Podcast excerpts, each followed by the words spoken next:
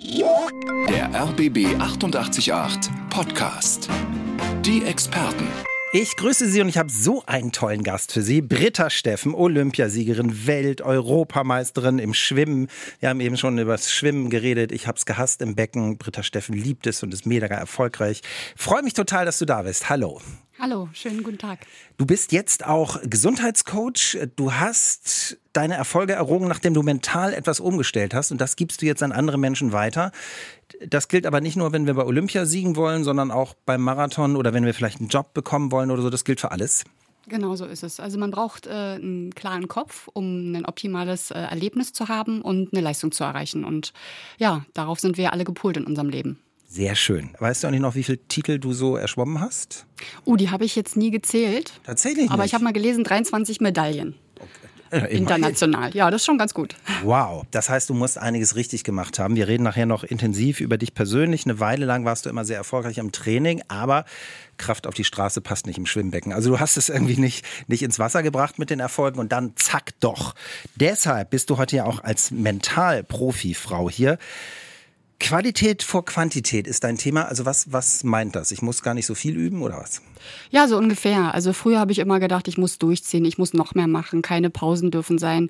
Und dann bin ich an Frau Dr. Janowski geraten, die mir gesagt hat, wenn du wirklich richtig erfolgreich werden möchtest, dann solltest du an deinem Pausenmanagement arbeiten. Mhm. Und das habe ich dann etabliert und sogar ein paar Schritte weiter. Ich habe mein Schwimmtraining von zwei Stunden auf 90 Minuten reduziert, weil es dem Gehirn besser angepasst schien. Mhm. Und ähm, habe tatsächlich auch das Einschwimmen beim Wettkampf weggelassen worauf mhm. ich nie gekommen wäre, wenn Frau Dr. Janowske nicht gesagt hätte, ähm, wozu dient das eigentlich? Und dann ja, bin ich in Recherche ja. gegangen und keiner wusste das. Es gibt eigentlich äh, nicht die Bedingung, dass du einschwimmen musst. Es ist eigentlich nur so ein Ritual. Ne? Und ähm, habe dann so ein paar Schritte zurückgemacht und dachte, krass, mit weniger höhere Qualität und tatsächlich in der Ruhe liegt die Kraft. Interessant. Also dieses in der Ruhe liegt die Kraft, das kennen wir ja alle. Bei jetzt mehr Pausen und weniger Rackern habe ich gedacht, da sagen ja eigentlich alle ja. Ne? So, dann mache ich jetzt mehr Pausen, dann habe ich aber nicht gleich zwingend mehr Erfolg.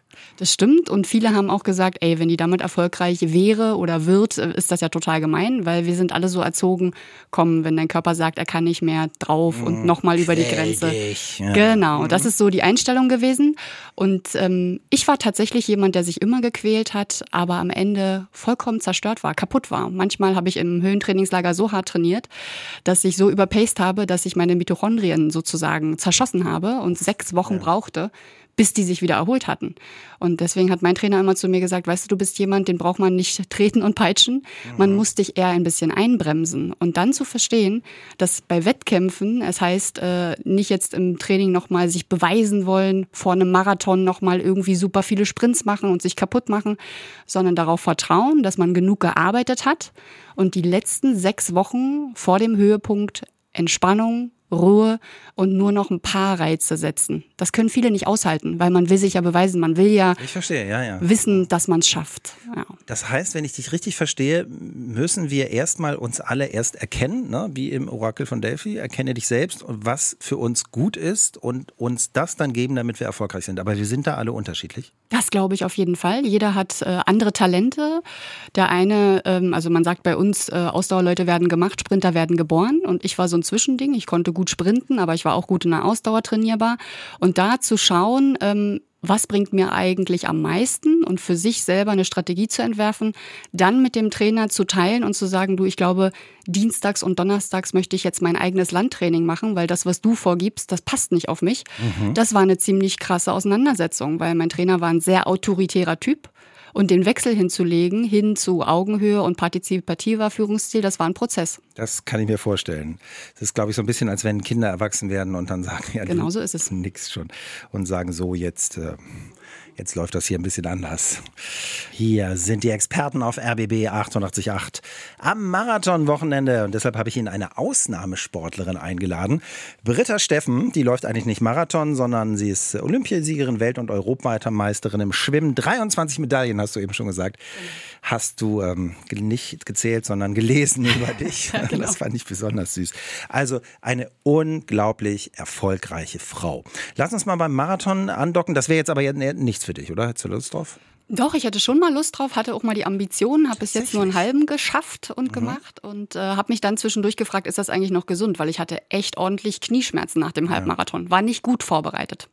Du hast gesagt eben schon, also wir müssen uns richtig vorbereiten, richtig trainieren, aber dann auch mal loslassen. Also nicht noch heute sagen, wir müssen jetzt das und das, das noch machen, sondern vielleicht mehr nachdenken und weniger trainieren oder was empfiehlst du? Also ich glaube, dass es richtig klug ist, wenn man sich so ein Ziel setzt, dass man genau plant, wann sollen die hochintensiven Einheiten sein, wie viel Umfänge muss ich machen, will ich vorher tatsächlich mal 30 Kilometer am Stück gelaufen sein, dass ich weiß, wie es sich anfühlt, weil ich glaube, mit jedem Kilometer mehr äh, wird sich auch dein Mindset verändern. Das sollte man alles geplant haben. Also man sollte einen Marathon wirklich nicht aus der Kalten machen oder einfach mal so, bin ich mhm. der Meinung. ist nicht unbedingt so gesund. Aber wenn man das gut umgesetzt hat äh, oder mal verletzt war zwischendurch, immer wieder neu gucken, anpassen lassen, wann bin ich gut äh, im Plan und äh, was kann ich nochmal verändern, wie viel Kraft sollte ich machen, sind meine Knie fit. Ja. So Über Visualisieren können wir nachher vielleicht nochmal reden, denn äh, deine großen Rennen hast du wirklich visualisiert, ne? mit Haien und so. Also ganz interessant, können wir noch besprechen. Beim Marathon die Faszination ist, denke ich, so ein bisschen, wir gehen über unsere Grenzen, wir schaffen das, Herausforderungen, aber auch die Möglichkeit des Scheiterns. Was ist da so für dich drin? Also warum machen die Menschen das? Also ich glaube tatsächlich, dass man ab und an Lust hat, äh, sich selber zu beweisen, über sich selbst hinauszuwachsen. Ich glaube, da hat jeder Lust drauf. Und ich kenne viele äh, Leute, die einfach sagen, ich will das einmal im Leben erlebt haben, gemacht haben. Das ist für sie so sinnstiftend. Mhm. Und das ist ja sowieso cool, ne? Wenn man sagt, hey, ich habe das für mich erarbeitet und ich bin da durchgekommen, dann ist das ein Riesenerfolg. Und äh, ja, gerade das Gefühl nach Wettkämpfen und nach einem Marathon, diese unglaubliche äh, ja, Befriedigung zu wissen, ich habe mich da durchgeboxt, ich habe mich da durchgekämpft. Es war nicht leicht. Das ist, äh, das wächst über vieles hinaus. Besser als irgendwelche Geschenke, wo man sich kurz freut und dann ist der Effekt verpufft, glaube ich, hm. profitiert man da eine Woche lang. Du hast schon gesagt, Britta, Qualität ist oft wichtiger als die Quantität. Ronald hat Fragen zum Lampenfieber, aber er ist kein Schauspieler, sondern Läufer. Also die, ihr Sportler kennt das logischerweise auch. Du hattest das auch, oder? Ja, das hat jeder, glaube ich. Das ist richtig, richtig wichtig. Die Sinne sind dementsprechend total geschärft. Und ähm, da gibt es ein paar Themen, die ich gerne ansprechen würde, wie mir das gelungen ist, das so ein bisschen zu dämpfen. Also du kannst Ronald und allen anderen helfen. Ich hoffe es. Sehr gut. Roland, danke für die Frage. Und jetzt, Britta, kommt die erste Chatfrage für dich von Ronald. Und der fragt, was hilft gegen Lampenfieber? Ich kann nicht schlafen. Ich muss schon am Tag vorher ständig auf die Toilette. Beim Startschuss zum Beispiel, beim Halbmarathon, dann ist alles vergessen. Aber vorher leide ich. Inzwischen ist die Angst vor dem Lampenfieber so groß, dass ich mich gar nicht mehr für Wettkämpfe anmelde ja, mein Lampenfieber bremst mich, aber ich bekomme es nicht in den Griff. Was könntest du ihm raten? Also tatsächlich kann man natürlich richtig Kurse buchen, wo man Lampenfieber äh, versucht zu überwinden, indem man ganz viel Wissen dazu erwirbt. Mein Tipp wäre wirklich, sich Beweiseinheiten zu planen, wo man weiß, hey, ich will die Geschwindigkeit schaffen im Marathon, also mache ich mal auf zehn Kilometer die und die Zeit und eine Woche, zwei Wochen, drei Wochen vorher gebe ich mir das. Das macht schon mal ganz viel Verbindlichkeit, Sicherheit. Hey, ich bin echt gut drauf, weil man sich vorher getestet hat. Eine Beweiseinheit, okay, hm, das verstanden. Ist, das mhm. ist cool. Dann ähm, wirklich zu wissen, welche welche Musik fährt mich runter? was tut mir eigentlich gut, wenn ich äh, jetzt mhm. aufgeregt bin, wenn ich nicht schlafen kann. Ich zum Beispiel habe tatsächlich äh, eine Nacht vor den Olympischen Spielen dreimal meine drei Fragezeichen gestartet und bin oh, immer schon beim Intro eingeschlafen, ja. weil das total Sicherheit bei mir macht. Und wenn man das für sich nutzen kann, weil man eine Musik hat oder ein Hörspiel, was dich total runterfährt, kann das helfen. Du kannst auch versuchen, Gedichte zu rezitieren oder dir selbst eine Geschichte zu erzählen, so dass du einfach entspannst. Das würde ich so empfehlen. Und ähm, was eben auch mega äh, bei mir gewirkt hat, sind Klopfübungen. Wenn man sich so ein Buch kauft zum Thema Klopftechniken, das basiert so auf der Meridianlehre, kannst du damit äh, Unwohlsein, eben dieses permanente auf Toilette müssen, weil man so aufgeregt ist, mhm. total runterfahren. Auch Pulswerte. Ich habe mal das getestet mit Frau Janowske, ohne Klopfübung an Wettkampf zu denken, 140 Puls. Klopfübungen gemacht, die mir entsprechen innerhalb von anderthalb Minuten Puls bei 90. Mhm. Das hat echt viel bewirkt. Also wenn man sich dafür interessiert, muss man sich in die Materie einarbeiten und dann kann das echt viel bringen. Ronald, es gibt Hilfe. Also wenn Britta Steffen das geschafft hat und dann Olympiasiegerin geworden ist, dann glaube ich, muss es funktionieren. Und Beweiseinheiten, das hat mir auch gefallen. Also wenn sie dann vielleicht vorher im Training einfach bestimmte Kilometerzahl so laufen, mit einer Zeit, die sie wollten und dann feststellen, hey, ich kann das ja. Also ich glaube, viel dabei. Eben hast du uns erzählt, dass du über Klopftechniken gelernt hast, ähm, runterzukommen, also Puls runter, drei Fragezeichen, das fand ich auch sehr süß.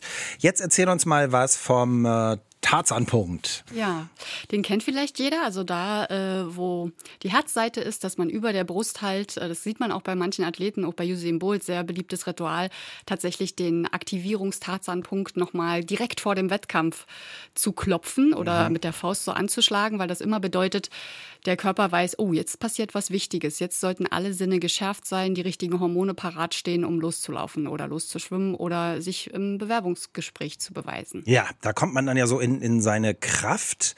Ich kenne es noch von der Bundeswehr vor so Gewaltmärschen. Ne? Da haben dann auch alle sich da drauf geklopft. Oder vielleicht kennen Sie ähm, den Film, also den Wolf of Wall Street Film, wo der, der Typ, der Händler am Anfang ihm erklärt, der, der brummt dann die ganze Zeit und schlägt die ganze Zeit auf seinen äh, Punkt und geht dann raus und handelt Aktien. Also das funktioniert in allen Bereichen. Ja? Absolut, also so denke ich auch. Mhm. Und wenn wir das in anderen Bereichen auch wollen, also vor Marathon kann ich mir vorstellen, machen Leute das und keiner findet es irgendwie schräg. Wenn ich vielleicht vor einem Bewerbungsgespräch bin, könnte es eventuell ein bisschen merkwürdig wirken. Wie mache ich das dann? Oder gehe ich vorne mal raus? Oder? Ja, ich würde immer empfehlen, äh, wenn man nochmal das äh, stille Örtchen aufsucht, da beobachtet einen ja keiner, dann kann man sich nochmal kurz durchklopfen. Das dauert wirklich nicht lange, maximal 30 Sekunden, 45 Sekunden. Und wenn man direkt im Bewerbungsgespräch ist und man merkt, oh Gott, mir schlägt gerade das Herz bis zum Hals und ich weiß gar nicht, wie ich mich jetzt beruhigen soll, dann kann man auch beim kleinen Finger so ein bisschen mit seinem eigenen Nagel so ein ganz bisschen reindrücken. Das sind mhm. auch dann so Punkte, wo man merkt, hey, da wird man wieder sensibel, da wird man ruhig und da bleibt man bei sich und überdreht nicht im Kopf. Mhm. Du hast noch andere, also manche sagen jetzt vielleicht, ich brauche Pillen oder ich brauche Koks oder so. Wir hoffen nicht, dass sie das brauchen. Wir empfehlen Britta's Technik. Du hast auch gesagt, dass du zum Beispiel über dein Gesicht äh, Dinge machen kannst. Kannst du das nochmal kurz erklären, damit wir das alle eventuell mal nachmachen können, wenn wir möchten? Genau, es gibt zum Beispiel über der Oberlippe und äh, unter der Unterlippe, wenn man da so mit dem Mittelfinger drauf pocht, dann bedeutet das Selbstbewusstsein, Selbstregulation. Es gibt auch am Augenbrauen, äh, am hinteren Endenpunkt, aber da kann man wirklich das nachlesen, was für was steht. Und da würde mhm. ich mir immer raussuchen, was brauche ich jetzt und dann bearbeite ich diese Punkte, weil da gibt es ganz viele individuelle. Und auch dieses Ohrenkneten. Ja. Also mal die Ohren so durchzukneten bedeutet auch immer Energie. Also man kann ganz viel einfach mit den Händen und Akupressur an sich selbst äh, aktivieren. Und das Tolle ist, wir haben es immer mit. Ne? Man ja. muss jetzt nicht sagen, oh, ich habe meine Pillen vergessen, sondern das, das ist immer Man ist nicht abhängig von anderen und das finde ich gut. Ist es schräg, wenn Leute das in der Öffentlichkeit machen? Manchmal machen wir das ja auch unbewusst. Ja, ich glaube, wenn man äh, nachdenkt und über der Lippe kurz klopft, dann ist das für keinen komisch. Das kann mhm. man schon einbauen. Und äh, ansonsten, wenn man größere Klopfübungen macht, wie äh, die Flügelchen klopfen, also die Arme verschränken und äh, die, also die Muskulatur hier, die Rippenbögen aktivieren, dann kriegt man zum Beispiel besser Luft, kann besser durchatmen. Das würde ich jetzt nicht unbedingt im Bewerbungsgespräch ja. empfehlen. Das könnte schräg wirken. Aber interessant. Ich glaube, äh, da können wir alle ein bisschen Honig saugen und die Sachen nachmachen, weil sie eben auch so angenehm simpel sind. Und jetzt Jetzt haben wir Philipp im Chat und der schreibt, ich bin vor vier Jahren beim Laufen umgeknickt. Bänderriss. Alles gut überstanden, aber die Erinnerung begleitet mich und das äh, sind so Blockaden, die begleiten mich auch und das bremst mich. Wie kann ich negative Erfahrungen loslassen. Das kenne ich auch total. Ich habe mir bei meinem Tennis die Bänder gerissen und immer, wenn ich jetzt mal an so Knick ist sofort die Erinnerung daran da. Ähm, sowas kennst du aus deinem Sport auch. Also wie, wie werden wir es los? Das ist auf jeden Fall eine traumatisch, äh, traumatische Erfahrung. Da muss man auf jeden Fall dran arbeiten. Ich habe zum Beispiel äh, eine ähnliche Situation erlebt und habe dann wirklich viel Fußgelenksarbeit gemacht, Stabilität aufgebaut, dem Fuß viel Gutes getan, auch Fußbäder, also die mich wirklich extrem um meine Füße gekümmert und auch äh, Achtsamkeitsübungen äh, mir vorgenommen. Also wenn ich laufe, dann laufe ich und dann spüre ich in mein, meine Füße und weiß ganz genau, wie der Fuß vorne aufsetzen muss, wie ich abrolle. Also dass ich mich wirklich auf auf die Füße konzentriere und innerlich immer diesen Dialog pflege, ich bin leichtfüßig oder was einem auch immer einfällt, aber mhm. positiv, weil wenn ich sage, ich knicke nicht um, hört das Gehirn nur, ich knicke um, weil, weil dieses nicht ausgeblendet versteht. wird. Mhm. Genau. Und deshalb würde ich immer positiv, aber viel Stärkung betreiben und viel Pflege für diesen traumatisierten Fuß.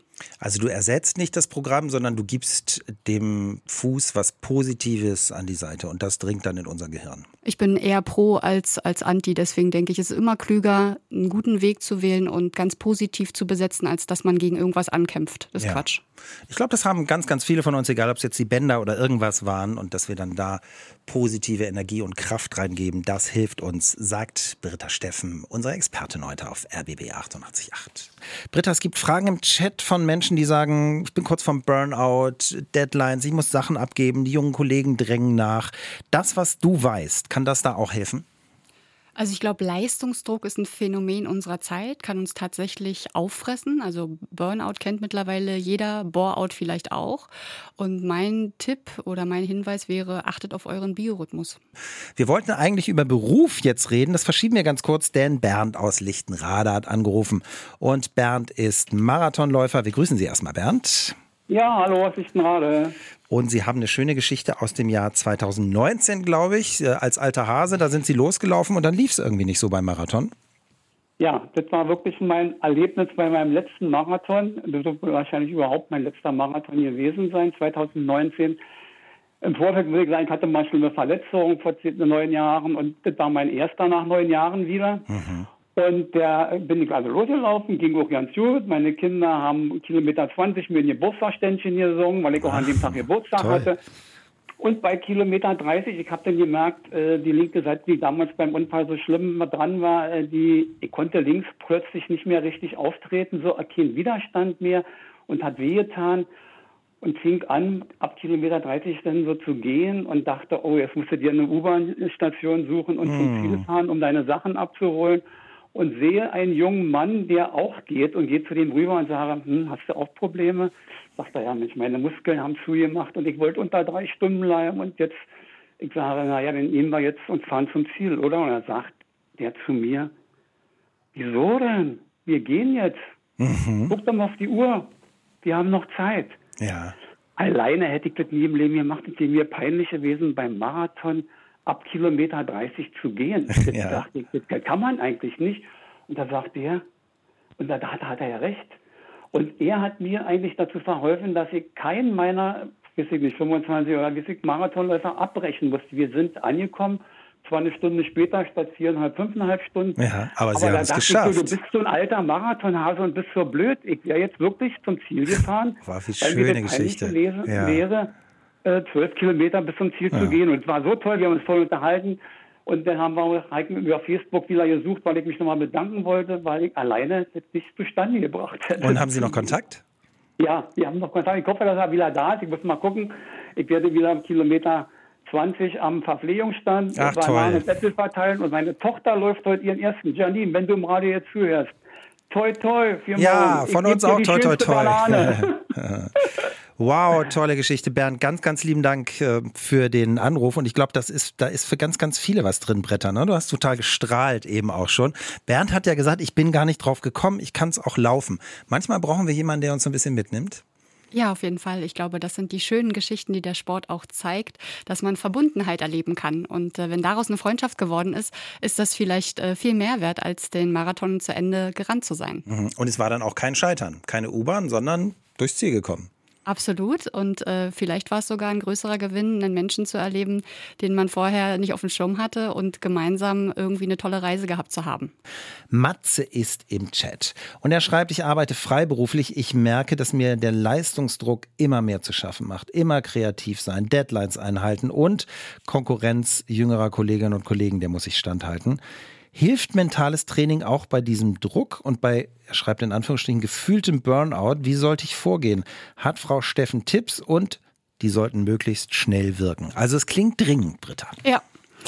Also die Basis für Hochleistung ist für mich ganz klar, dass man seinen Biorhythmus kennt. Bin ich ein Morgentyp, bin ich ein Nachmittagsabendtyp und danach sich einzustellen. Alle 90 bis 120 Minuten braucht das Hirn mal eine Pause. Auch nur kurz, fünf bis zehn Minuten.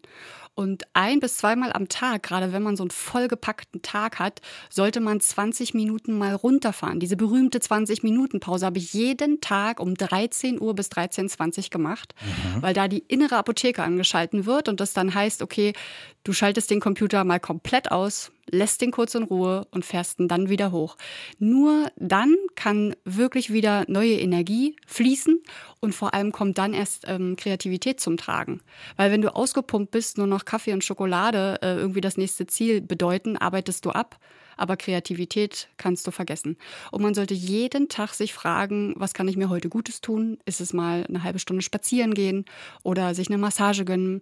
Und dann tankst du da wieder auf die ganze Zeit nur das Gummiband zu ziehen, bedeutet irgendwann porös werden und es reißt und das bedeutet Krankheit oder andere Dinge. Deswegen immer gucken, dass der Akku schön voll bleibt. Alles verstanden. Wenn Matze jetzt sagt, ja, ich kann mich aber auf die Massage nicht konzentrieren, ich kann mich nicht entspannen, weil ich immer darüber nachdenke. Die jungen Kollegen sind mir auf den Fersen. Kannst du ihm noch was für seinen Kopf geben, wie wir da vielleicht ein mental anderes Programm haben, das diese Entspannung überhaupt erst ermöglicht? Ja, also da gab es für mich eine ganz tolle Übung. Da habe ich alle jüngeren Konkurrentinnen ähm, in ein Boot gesetzt, habe das Tau losgemacht und habe die äh, in den Fluss des Lebens geschickt und habe gesagt, weißt du, ich bin hier mit all meiner Erfahrung und meinem Können und ich bin gut in dem, was ich tue. Und ihr sucht euren eigenen Weg. Aber ich bin losgelöst gelöst von euch. Und das macht Freiheit, das macht wieder Raum, weil man fühlt sich ja sonst immer gehetzt und ja. Hetze macht nicht frei. Schönes Bild. Meine Redakteurin fragte eben, ob nur in Gedanken. Ja, ich würde sagen, es war nur in Gedanken. Ne? Sonst hätten die ganz schön komisch geguckt, ja, die Konkurrente. Britta will uns in ein Boot setzen. Britta, gleich kommt ein Mann zu uns in die Sendung, der große Pläne hat, aber er kriegt die Kraft nie auf die Straße. Wie sagt man bei euch den, den Anzug nicht ins Becken? Nee, wie sagt man beim Schwimmen? Könnte man so formulieren, ja. aber ihr habt da nichts bei den nee, Schwimmerinnen. Nichts Bestimmtes. Gut. Also der zumindest äh, schafft er das nicht. Hast du da Tipps dann gleich? Ja, ich glaube schon. Ein bisschen aus Erfahrung kann ich, glaube ich, plaudern. Jetzt kommt Thomas, was hier so komisch knirscht, das ist immer unser Mikro. Das ist nicht mein Knie. Thomas, guten Tag. Schön, dass Sie angerufen haben. Hallo. Auch ein Hallo an die Ex Expertin. Hallo. Und zwar, ja, bei mir geht es einfach um berufliche Motivation und vor allem in der Selbstständigkeit.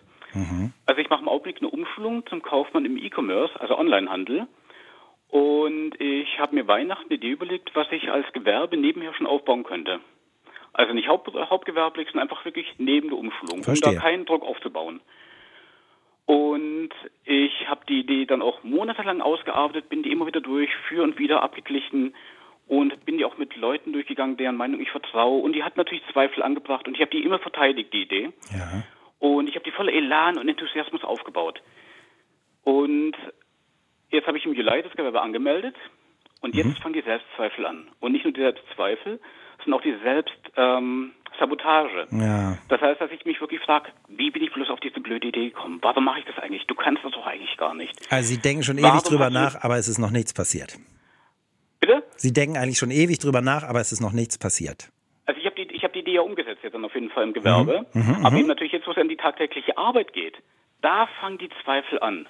Und eben halt wirklich diese Blockade, dass ich mich wirklich frage, warum habe ich das eigentlich wirklich gemacht? Hätte ich es nicht doch lieber bleiben lassen sollen. Ja. Also wie Marathonlauf letzten Endes. Also ich laufe nicht selbst, aber ich stelle es mir also vor, ich bereite mich auf den Marathon vor, stehe jetzt an der Startlinie, jetzt fällt der Startschuss und ich laufe nicht los. Mhm. Weil ich mich wirklich frage, wie bin ich bloß auf die Idee gekommen, Marathon das ist interessant. Ich, ich gebe jetzt direkt mal an Britta. Ja, Britta, was hast du für Thomas? Also ich kenne das aus der eigenen Historie, dass ich ähm, zum Beispiel das erste Mal bei den Olympischen Spielen 2000 gestartet bin und auf dem Blog stand und dachte, oh Gott, ich bin nur ein kleines Mädchen aus Schwed, was soll ich ja eigentlich jetzt tun?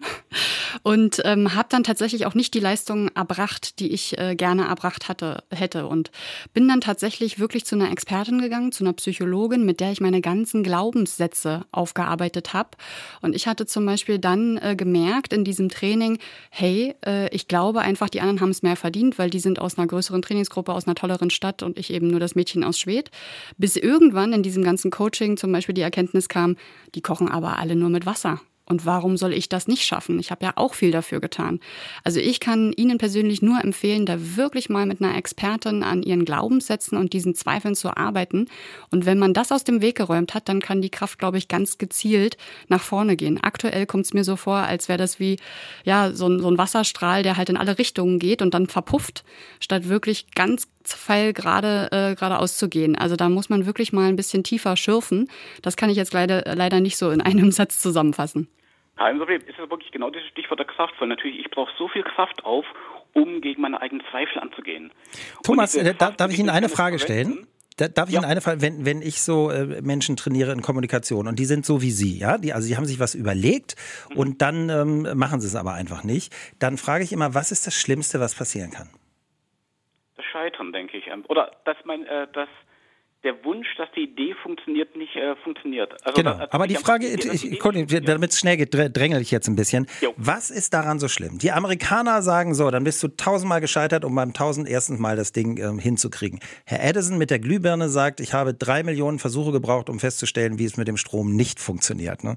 Das Schlimmste ist, glaube ich, dass sie einmal scheitern, ist ja gar nicht sicher, dass es passiert. Ich glaube viel eher, dass sie dann erfolgreich sind. Aber wenn sie scheitern, haben sie ganz viel gelernt, wie es nicht klappt, haben mehr Wissen, starten nochmal neu, setzen sich Fristen, machen es nochmal und irgendwann wird es schon klappen. Es war jetzt die ganz kurze Version. Aber ich glaube, dieses Scheitern ist eigentlich nichts Schlimmes. Ich denke, das ist ein robuster Ansatz, einfach da dran zu gehen, ist richtig. Dann, ich glaube, das ist einfach wirklich so meine Angst letzten Endes davor und einfach, dass man sich wirklich klar macht, es ist erstmal nur ein Projekt. Ja. Und wenn es nicht funktioniert, mache ich halt ein neues Projekt. Auch. Genau, das Leben geht Vom weiter. Kopf her, absolut klar. Mhm. Aber natürlich die emotionale Lage, die ist dann natürlich ganz anders immer drauf. Aber trotzdem, erstmal vielen Dank für die Rückmeldung. Und danke für den Anruf. Und vielleicht äh, reden wir irgendwann nochmal in Ruhe. Britta, du hast das äh, Schlusswort. Also, dass wir, dass wir Angst haben, ist ja irgendwie klar. Aber eigentlich, das Schlimmste, was passieren kann, ist, dass du nicht Olympiasiegerin gewesen wärst. Wäre schade, aber hast du geschafft. Das Schlimmste, was ihm passieren kann, ist, dass es vielleicht das dritte Projekt erst ist. Ist eigentlich auch nicht, bringt uns nicht um. Nee, bringt uns nicht um. Und trotzdem bin ich immer dafür, erkenne dich selbst, guck, wo die Selbstzweifel herkommen, gerade wenn die lange bestehen. Und daran zu arbeiten, weil ich glaube, dann hat man ganz viel über sich selber gelernt und dann kann man eben die Kraft aufs Ziel bündeln. Klingt gut. Britta, du galtst ja so als, wie, wie war das böse Wort, als Trainingsweltmeisterin, ne? Genau, so ist es. Hat dich das geärgert eigentlich? Ist ja irgendwie ein böses Wort. Ach, ich fand das eigentlich ganz nett, weil äh, wenn man im Training gut ist, äh, ist es ja eigentlich äh, viel cooler als im Wettkampf, weil du hast zwei Wettkämpfe im Jahr, die wichtig sind und ansonsten ist immer Training. Und da bin ich immer erhobenen Hauptes vom Training nach Hause und habe mich gefreut, dass es heute gut lief. Das ist schön, aber eigentlich willst du ja dann auch mal irgendwie so diese Titel haben und die Medaillen und so. Ja. Das stimmt. Und das hat eine Weile nicht geklappt, aber dann pass passierte etwas anderes. Britta hat ihren Kopf verändert, ist dann mit diesem Kopf ins Becken gesprungen. Was wir jetzt hören, ist die Schlussreportage Peking 2008. Britta Steffen schlägt an und Olympiasiegerin. Ich fasse es nicht. Sie hat es geschafft. Auf dem letzten Meter mit dem Anschlag ist Jan Cricket vorbeigezogen und schwimmt hier auf Gold. Das Sensibelchen des deutschen Schwimmsports ist eine Powerfrau. Das Sensibelchen. Ähm, boah. War das gemein, dass er das gesagt hat, oder? Ich glaube, das hat äh, vielen aus dem Herzen gesprochen, weil ich sehr, sehr oft über mentale Kraft gesprochen habe und viele dachten, ey, wer so permanent über mentale Kraft spricht, äh, der hat eigentlich im Leistungssport nichts verloren. Das muss so äh, mit der Muttermilch eingesogen worden sein, mhm. dass du im Wettkampf funktionierst. War mir aber wichtig, dass junge Leute wissen, hey, du kannst nicht nur deinen Körper trainieren, sondern auch deinen Geist. Und dieses Rennen, was wir eben gehört haben, das ist ja, du hast mir erst gesagt, eine halbe Streichholzlänge hat, hat gereicht. Das war wirklich ganz, ganz knapp. Das hast du immer wieder visualisiert. Ein kleiner Hai schwamm hinter dir? Also erzähl noch mal, wie du dieses Rennen immer wieder durchlebt hast vorher. Also ganz, ganz früher habe ich immer an Zeitenplatzierung, Medaillenfarben gedacht und äh, habe das visualisiert, bis ich irgendwann gemerkt habe, gerade bei meinen dritten Olympischen Spielen möchte ich eigentlich das Rennen auch genießen. Und mhm. habe mit Frau Janowska, meiner Psychologin, wirklich ein Jahr lang Mittwochnachmittag dieses Rennen visualisiert. Wie riecht es, wie schmeckt es, wie fühle ich mich und dann eben mit Delfinen hin und mit einem kleinen Hai, der mich verfolgt, zurück und die Identität der Jägerin annehmen. Ja. Das war so meine perfekte Renneinteilung, aber die hatte nichts mit Zahlen zu tun, sondern nur der Genuss, im Wasser zu gleiten und trotzdem was zum Denken zu haben. Weil wenn du ein Denker bist, dann ist das nun mal so, dann musst ja. du halt kompetent genug sein, um damit umzugehen. Und ihr habt dann auch einen kleinen Hai gewählt, ein großer, der hätte dich vielleicht gelähmt. Der kleine ist ein bisschen niedlich, aber trotzdem Zähne und du musst trotzdem schnell sein. Ja, genau, das trifft es. Wir haben das wirklich ausprobiert, welche Bilder geben Kraft, wo äh, merken wir, okay, der Hai ist jetzt ein Mühe zu groß. Wir haben das total angepasst und ein Jahr lang geübt. Und vor dem Olympischen Rennen hat Frau Janowski gesagt, weißt du, du hast im Kopf jetzt so oft gewonnen und dein Gehirn kann gar nicht unterscheiden, ob das Mhm. jetzt Realität war oder Traum.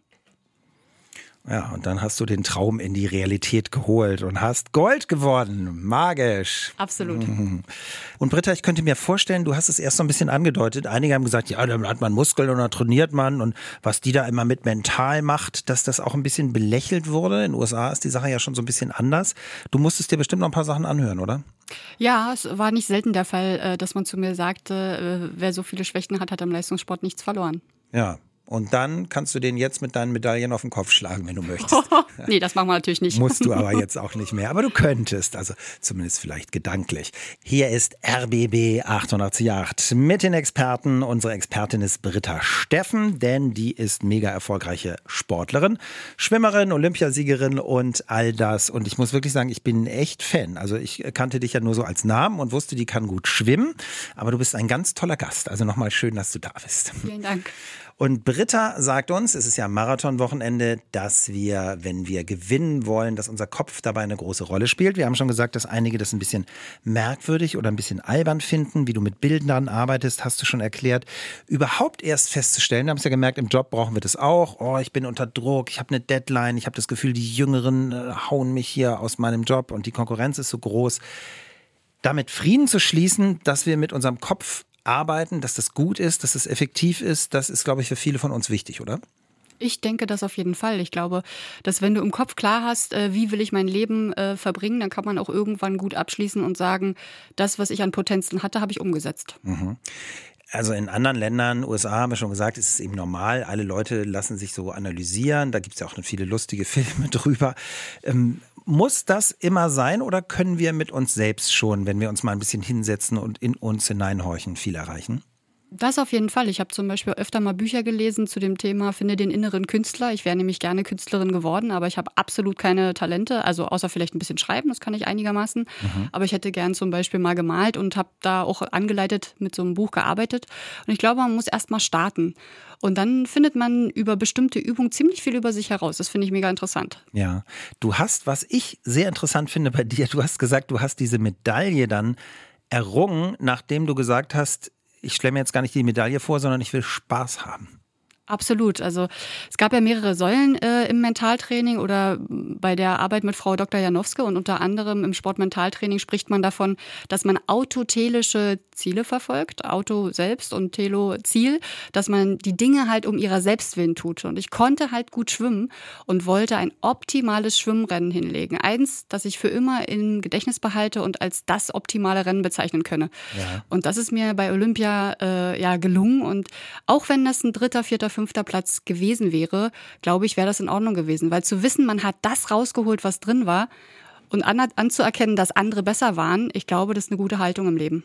Und wenn es dann dennoch dann von Gold gekrönt war, dann besser geht's nicht. Was sind die anderen Säulen? Die anderen Säulen sind tatsächlich äh, Traumabewältigung und Persönlichkeitsentwicklung. Traumabewältigung insofern, als dass es mir passiert ist, kurz nach dem Seepferdchen beim Spielen Genau, unter so eine fast ertrunken. Ja. ja. unter so eine Badematte zu äh, gelangen und zu merken, hey, äh, hier geht irgendwas schief. Und dann hat mich der Trainer rausgeholt und ich habe ganz doll gehustet. Und wenn ich sehr unter Druck war, das kam nicht oft vor, aber dann kam dieses Erlebnis hoch. Und das musste ich tatsächlich mit Frau Janowske mehrfach bearbeiten. Mhm. Ja, als, als Schwimmerin, als Leistungsschwimmerin Angst vorm Ertrinken, das klar ist maximal hemmend. Gut, also wir müssen uns mit einem Trauma auseinandersetzen. Punkt zwei. Was ist drei? Genau, Persönlichkeitsentwicklung war die dritte Säule, wo wir wirklich geguckt haben, was sind denn eigentlich deine Antreiber? Und für mich war ein Wert wie Sinn und Sinnstiftung total elementar. Also ich möchte irgendwann als Greisin zurückblicken und äh, sagen können, das und das hat für mich vollkommen Sinn ergeben und ich habe das gemacht, weil ich da Talente hatte. Und ähm, ja, letztendlich auch alles das, was ich mir also erwünscht und erträumt habe, umgesetzt zu haben. Ja, das gefällt mir auch gut. Das ist das, was ich die Leute auch immer frage. Warum tun sie eigentlich, was sie tun? Ja, muss ja einen Grund geben. Konkurrenz ist ja ein Thema, Britta, gerade jetzt bei dir im Leistungssport.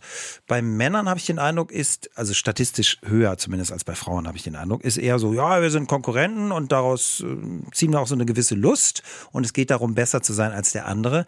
Du hattest ein bisschen anderes, ich würde fast sagen Problem, weil du deine Konkurrentin immer, du, war, du warst sehr lieb, du wolltest die gar nicht schlagen, also nicht besiegen.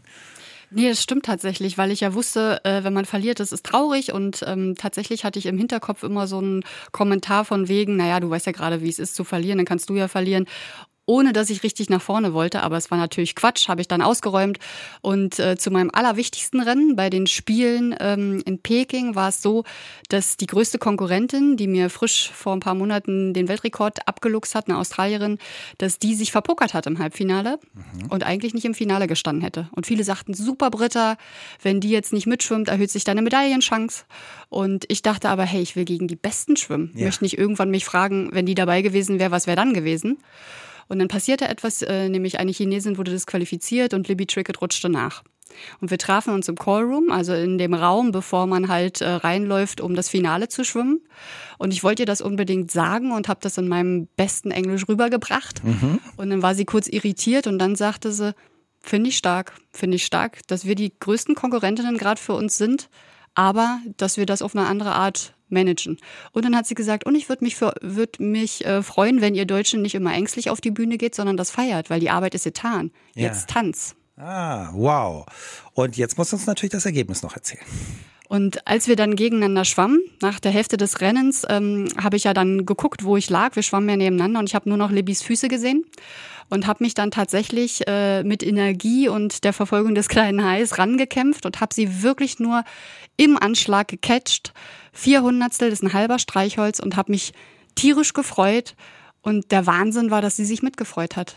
Sie hat gesagt, du bist jetzt Olympiasiegerin. Geil.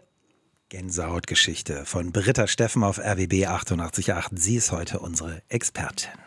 Britta, es gibt gleich noch Fragen, da geht es dann tatsächlich um den Marathon. Beim Schwimmen hast du es aber, glaube ich, auch erlebt. Wenn unser Kopf plötzlich sagt, sag mal, was soll das eigentlich mit dem Körper hier die ganze Zeit? Wir können doch auf dem Sofa sitzen.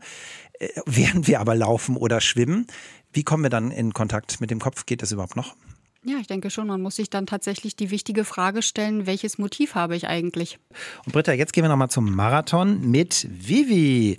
Vivi schreibt nämlich, ich laufe regelmäßig in unserem Chat, aber wenn ich länger laufe, dann steigt mein Kopf oft irgendwie aus. Ich habe von einem Moment zum anderen einfach keine Lust mehr drauf zu laufen. Wie gelingt es mir durchzuhalten und meinen Kopf nicht nachzugeben? Von der Kondition her würde ich locker durchhalten, vom Kopf her nicht. Was empfiehlst du? Also ich glaube, ich würde tatsächlich darauf achten, wie ist denn meine Vision? Sehe ich mich selber schon durchs Ziel laufen? Dann kann ich auch weitermachen. Und wenn man dann weitermacht, dann sollte man wirklich achtsam laufen, die Füße spüren, wieder in den Körper gehen, dem Kopf so ein bisschen Ruhe gönnen, ordentlich atmen und sich wirklich schon so hin visualisieren. Das wäre ein guter Tipp. Das hat mir immer geholfen. Und äh, als ich vor kurzem im Allgäu auch die Schwimmstrecke im See von 1,5 Kilometer äh, überwinden musste, hatte ich auch keine Luft mehr und es war so schwer. Und ich dachte, komm, Zug für Zug. Und witzig ist, dass es dann wieder leichter wird. Und wenn der Schmerz zu groß ist, dann rede ich tatsächlich mit dem und sage, hallo Schmerz, schön, dass du da bist, heißt, dass ich an eine Grenze komme. Ich hoffe, dass ich durchhalte, ich gebe mir Mühe. Und man kommt tatsächlich an, aber man muss am Ball bleiben. Und das hilft nur, wenn man wirklich eine Zielfokussierung und eine Vision hat. Gut, also Vivi kann dann in den inneren Dialog gehen. Sie stellt sich jetzt vor, wie sie durchs Ziel hier in Berlin läuft und wir jubeln dann alle und spielen ihren Song auf RBB 888 und dann kann sie auch mit sich reden. Na absolut, das kann man üben. Mhm. Lustig, oder? Weil einige ja bestimmt denken, also von den Leuten haben wir immer gedacht, dass die verrückt sind. Für einige ist es ein Schritt, oder? Ich glaube das tatsächlich. Ich habe ja früher auch gar nicht gecheckt, äh, dass ich mich selbst total ausbremse und negativ bequatsche und habe dann erstmal den inneren Kritiker gestoppt und gesagt, hey, was du hier alles so erzählst, ich weiß gar nicht, ob ich das so glauben soll, weil ich glaube, dass ich tatsächlich äh, fähig bin, eine super Leistung abzugeben und habe den manchmal eingebremst. Der innere Kritiker ist toll, der soll uns auch kritisieren, aber er soll nicht die Überhand haben. Ja, du hast ihm ja und der ganzen Welt eindeutig gezeigt, dass du es doch kannst. Britta, ähm, das passt nicht nur zum Marathon, sondern fürs, fürs ganze Leben. Vielleicht ist der Marathon ja auch das ganze Leben in klein. Du hast dir überlegt, du brauchst so ein Motto für dein Leben, irgendwas, was so da drüber steht. Genau, ich habe da so ein paar Sprüche, die mich echt durch das Leben begleitet haben, als Sportlerin, aber auch darüber hinaus. Und der eine heißt zum Beispiel, hab immer vor Augen ein Ziel. Erreichst du nicht alles, so erreichst du doch viel. Also man kommt trotzdem irgendwo an, auch wenn es vielleicht mhm. nicht das ist, was man sich so vorgenommen hat. Und ein zweiter Spruch, den ich sehr mag, der heißt, ein Plan lässt sich ändern. Jederzeit, doch nur, wenn du einen hast. Ja, also wir wabern dann nicht einfach nur so dahin, wenn wir genau. einen haben. Genau. Das passt auch zu unserem Hörer, ne? der überlegt hat, jetzt habe ich dieses Business, aber hat Angst zu scheitern, vielleicht klappt es doch nicht. So, dann kann er immer noch einen neuen Plan schließen, ein neues Business starten. Das hat ein bisschen auch zu tun mit dem Marathon. Wir haben schon gesagt, der Marathon ist äh, auch ein bisschen wie das Leben. Ja. Und äh, da wäre mein Tipp auch, ähm, teilt euch das ein in Etappen, schafft Meilensteine, seht nicht das Ganze, nicht den hohen Berg, sondern immer die Etappe und von Straßenlaterne zu Straßenlaterne. Das macht es am Ende leichter und plötzlich ist man da. Sehr schön. Und ich denke mal an deinen kleinen Hai, den du vor deinem entscheidenden Rennen dir überlegt hast, der das dich anknabbert, wenn du nicht schnell genug bist. Beim Marathon brauchen wir vielleicht was anderes, weil Haie in den Berliner Straßen ja nicht so häufig sind. Du warst ein großartiger Gast. Es hat mich total gefreut, dass du da warst. Vielen herzlichen Dank. Mich hat es auch gefreut. Britta Steffen auf RBB 888. Schwimm-Olympiasiegerin und ähm, diverse andere Titel, die sie noch trägt. Wir haben geredet über den Marathon, über unser aller Leben, darüber, wie wir unseren Kopf dafür fit machen, die Dinge zu erreichen, die wir möchten. Ich bin Ingo Hoppe. Ich danke für Ihr Interesse und ich wünsche Ihnen von Herzen, dass Sie das erreichen, was Sie glücklich macht. Das war der RBB 888 Podcast, die Experten.